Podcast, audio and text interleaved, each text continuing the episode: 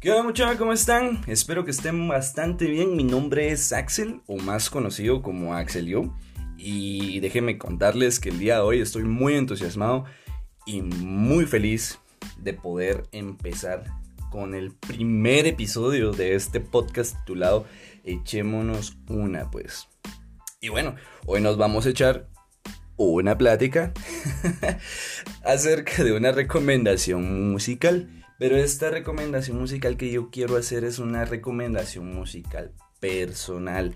Quiere decir de que prácticamente el día de hoy te traigo a recomendar mi disco favorito. Yo sé que posiblemente por ser este uno de los discos más famosos de la historia, posiblemente tú ya lo escuchaste. Y que bueno, si es así.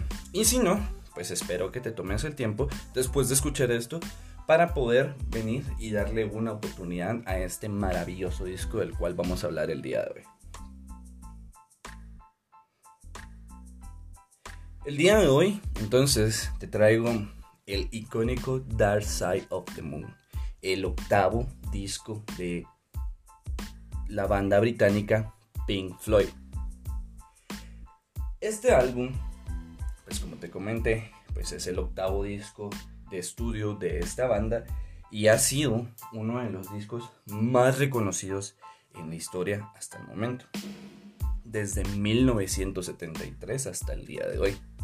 Este pues fue lanzado en marzo de ese mismo año. Quiere decir de que ahorita, hace poco, este disco acaba de cumplir un año más de éxito. Y eso es genial. ¿Por qué? Déjame comentarte. Bueno, Dark Side of the Moon, pues como te comentaba, es el octavo disco de la banda Pink Floyd. Y ellos en, este, en esta obra de arte, lo voy a poner de esta manera, vinieron y se lanzaron prácticamente a la fama. Bueno, ya eran famosos, vamos a hablarlo de esta manera, pues vamos a, a, hablar las cosas como son, pues ya eran famosos. Pero el Dark Side of the Moon, pienso yo que ha sido uno de los discos por los cuales la mayoría de sus fans o la mayoría de la gente los conoce o los reconoce, ¿verdad? Bueno, dicho de que pues este disco, a pesar de que es el tercer disco más vendido en la historia de su poesito de thriller de Michael Jackson y el Back in Black de los australianos ACDC, este ha llegado a mantenerse en su posición en la historia. ¿Y cómo? Bueno, te voy a comentar. Dark Side of the Moon ha roto un récord al estar más de 900 semanas en los 100 discos más escuchados según Billboard. Estos 900 semanas se pueden aproximar a un total de más de 19 años en el top de Billboard. ¿Qué quiere decir esto? Bueno, piénsalo de esta manera. Desde 1973 hasta el día de hoy, eh, o este año 2021, nadie ha podido superar este récord. Quiere decir de que posiblemente ninguna de las bandas, músicos o artistas de los que están en este momento puedan alcanzar a Pink Floyd con su Dark Side of. Bueno, es posible que sí. Yo entiendo y sé de que hay muchos artistas eh, ahorita en la industria, ¿verdad? Que están pegando de una manera increíble, que son famosos, que han influenciado mucho la generación de ahora. Y pues tú me puedes venir y decir eh, acerca de infinidad de, datos y de artistas que existen ahorita en el medio, pero yo te puedo apostar de que va a ser muy difícil. Y no es porque a mí solamente me guste este tipo de música, no, pues, o sea, yo te soy sincero, pues yo he escuchado eh, infinidad de bandas eh, otros géneros e incluso pues yo también no solamente me encierro eh, en el rock and roll, digamos, ¿verdad? Pero pues hablando de lo que es, pues para mí yo creo que sí podría llegar a ser pues un poquito difícil. Tú me dirás, yo no sé, es solamente pues es una pregunta, ¿verdad? Posiblemente sí se vaya a, a romper este récord más adelante cualquiera de los artistas que están ahora, bandas o o pues solistas, ¿verdad? Que están en este momento, posiblemente sí lo vayan a romper, pero también es probable que yo ni me vaya a enterar, ¿verdad? Porque puede que pasen bastante tiempo y pues este pues todavía pues siga en, en la batalla, ¿verdad? Y hablemos del Dark Side of the Moon porque pues hasta el momento pues este todavía sigue siendo uno de los discos que siguen siendo más escuchados, ¿verdad? Y si por ejemplo después de escuchar este podcast tú vas y busques en tu plataforma de música favorita Dark Side of the Moon de Pink y lo escuchas, pues vas a hacer de que este disco continúe siendo de los discos más escuchados de la historia hasta el momento. Entonces, ponte a pensar, va a ser un poco difícil. No es imposible, pero es un poco difícil. Entonces, de momento démosle todo el crédito a Pink Floyd con su obra maestra Dark Side of the Moon. Pues como te comentaba, bueno, lanzado en 1973, en marzo, eh, este pues cuenta con 10 maravillosas canciones wow.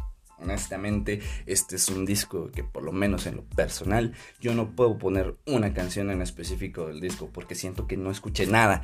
No, yo tengo que venir y ponerlo desde el principio hasta el final y aún así me quedo con las ganas de seguir escuchándolo. Pero si solo escucho una canción, por ejemplo, en una, playlist de, Spotify, por ejemplo, o de alguna eh, plataforma de música que a ti te guste, y de repente pues sale una de estas canciones en esta lista, pues yo siento que no escuché absolutamente nada, entonces automáticamente voy, busco todo el disco y lo pongo desde el principio hasta el final. Em, ellos crearon para mí un disco perfecto. ¿Y por qué perfecto? Bueno, es que te voy a dar de primero mi definición de un disco perfecto. Para mí pues el disco perfecto es aquel disco que desde el principio hasta el final suena como que si fuera un solo, un solo track, una sola canción. Obviamente pues no es así, ¿verdad? Porque pues imagínate una canción de 45 minutos pues, pues puede llegar a ser un poco aburrida, ¿verdad? Pero si por ejemplo lo miras de esta manera, em, puedes darte cuenta de que este disco, a pesar de que tiene 10 canciones, estas se enlazan cada una entre ellas de una manera tan perfecta y tan sincronizada que pareciera que solamente estés escuchando una canción. Y pues, como te digo, es, sería como una canción casi de 45 minutos. El detalle está de que esta pues sí tiene sus pausas, ¿verdad? Y pues, en lo personal, cuenta con dos de sus mejores canciones de la banda, ¿verdad? O sea, dos de las mejores canciones de la banda. Y yo te puedo apostar de que si, por ejemplo, vas a tu plataforma de música favorita y buscas Pink Floyd, vas a encontrar ya sea una o dos canciones, mejor dicho, una o las dos canciones que te voy a mencionar en sus primeros cinco tracks más escuchados. ¿Cuáles son estas canciones? Bueno, déjame comentarte. Para mí, las canciones más icónicas de este disco, para mí, como te digo, es personal, tú me puedes llegar a hacer tus comentarios. Pero para mí, es Time y Money. Estas dos canciones para mí son... No, no, te podría decir que son la esencia del Dark Side of the Moon, porque no, no es así. Pero para mí son las dos mejores canciones o las canciones que están más eh, melódicamente es que ni siquiera te puedo dar una, explicación directamente de, qué es lo que me hace sentir estas dos canciones. Pero es un trabajo en melodía, en letras, que para mí puede llegar a ser perfecto, te puedo decir. Por ejemplo, Time, como su traducción literal al español, pues es tiempo, pues habla de ello, ¿verdad? Del tiempo. Pero no quiero hablar de la letra quiero hablar de la melodía. ¿Por qué? Porque en esta canción David Gilmour hace una actuación increíble con la guitarra. Para mí es uno de los mejores solos que he escuchado de esa época. Y eso que estábamos hablando de que en este momento habían bandas, por ejemplo, como Led Zeppelin, que estaban haciendo pues cosas también increíbles con su música. Y si yo te digo de Led Zeppelin, pues me estoy refiriendo a Jimmy Page, ¿verdad? Uno de los mejores guitarristas de la historia. Y para yo venir y decir que esta canción se pone a la altura, a competencia incluso de uno de los mejores solos de Led Zeppelin, por ejemplo, es porque esta canción tiene algo y esta canción en sí tiene la mejor actuación para mí de David Gilmour en ese momento. Ahora bien, tú quieres juzgarlo, ve y escúchalo por ti mismo. Y vas a ver que posiblemente vamos a tener la misma opinión.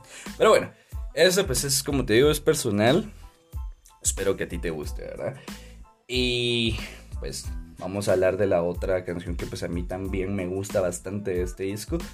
Eh, que es de las canciones que pues sí definitivamente tengo que escuchar a todo volumen, ¿verdad? Y esta pues es Money, a su traducción eh, literal al español pues dinero y pues que va a hablar la canción pues se llama Money, pues tiene que hablar de Money, ¿verdad? El dinero, entonces eh, de eso básicamente se trata, como te digo, no te quiero hablar de la letra, quiero hablar musicalmente, o sea, de la melodía de la interpretación de esta canción. ¿Por qué? Porque pues para mí en esta canción, Money, em, Roger Waters también actúa de una manera increíble. Desde el principio es bastante pegajoso, con un bajo que te lleva a través de toda la canción, un ritmo de bajo que te lleva, mejor dicho, a través de toda la canción, que no puedes dejar de escuchar, que es bastante pegajoso, y el toque de jazz que tiene en medio de la canción hacen que Money sea también una de las canciones más icónicas de este disco y una de las que más te llama la atención y una de, una de las canciones que están en su top. Eso sí te lo puedo asegurar. Eso es, porque están, están y están. ¿Verdad? Y pues no solamente estas dos canciones pues como te digo, el disco cuenta de 10 canciones. O sea, hay 8 canciones más que podríamos discutir, pero de las cuales pues no, ese no sería el, motivo de esto, ¿verdad? Yo quiero darte pues solamente unos tips así pequeños, bueno, no tips, sino que unos detalles así pequeños, pues para que tú vayas y lo vayas a escuchar. Eh, bueno, este disco, pues como te digo, cuenta con 10 maravillosas canciones. Fue lanzado en marzo de 1973, acaba de cumplir años, tercer disco más escuchado en la historia. Y el disco que ha estado rompiendo un récord desde ese momento, desde 1973. ¿Por qué crees tú esto? Pues es que este disco ha vendido más de 50 millones de copias en el mundo. Incluso yo tengo mi propia copia. Entonces, yo tengo una de esas 50 millones de copias en el mundo. Y esto hace de que Pink Floyd y su Dark Side of the Moon estén en cada uno de los rincones del planeta, me puedo atrever a decir. ¿Por qué? Porque aparte de que es un disco bastante escuchado, bastante famoso, porque pues, o sea, vamos a hablar lo que es. La gente ha escuchado este disco por la música. Pero hay algo también que tiene este disco en específico y es esa icónica portada esa icónica portada que yo puedo apostar que tú en algún momento has visto, ya sea en un local, en un restaurante, en alguna barbería, por ejemplo, en una playera, en tus redes sociales, en la televisión, en internet, en cualquier parte. Yo estoy seguro que has visto esta icónica presentación, esta icónica portada que es Dark Side of the Moon de Pink Floyd. Y eso hace que también se vuelva aún más famoso y llame más tu atención y quieras ir y escucharlo y decir, bueno, este disco sí fue una buena recomendación. bueno, pues esto pues es básicamente una de las poquitas, de los pocos detalles que yo quiero hablarte de, de este disco. Pues hay muchos mitos acerca de Dark Side of the Moon. Por ejemplo, existe el mito de que mm, si tú buscas la película del Mago de y tienes tu Dark Side of the Moon y prácticamente le das play al mismo tiempo, pues esta pues se sincroniza con la misma. O sea, la música de Dark Side of the Moon se sincroniza con la película esta de El Mago de Oz. Y es algo que la verdad, pues yo no te sabría decir si es cierto, ¿verdad? Porque pues nunca lo he hecho. Pero pues es uno de los mitos, ¿verdad? Y esto pues es algo ya extra que pues tú ya puedes ir buscando poco, poco a poco, ¿verdad? Pues como te digo, o sea, lo que quiero es de que tú vayas, lo escuches y pues trates la manera de empaparte de la música, del arte que tiene este maravilloso disco. Pues ya que pues cuatro músicos fueron los creadores de esta obra de arte. ¿Quiénes eran esos músicos? O bueno, ¿quiénes son? Más nada más y nada menos que pues Roger Waters, David Gilmour, nuestro Nick Mason y por supuesto Richard Wright, ¿verdad? Pues ellos son prácticamente los creadores de Dark Side of the Moon, el disco que podría decir que despegó a Pink Floyd a la fama de una manera increíble. Y bueno, espero entonces de que con estos pequeños datos em, tú vayas y lo escuches y pues si quieres hacerme saber algo, pues si me estás escuchando a través de Anchor, pues me puedes hacer me puedes enviar, mejor dicho, tus, tus comentarios a través de una nota de voz y yo con mucho gusto pues los voy a escuchar y pues incluso hasta los podemos compartir.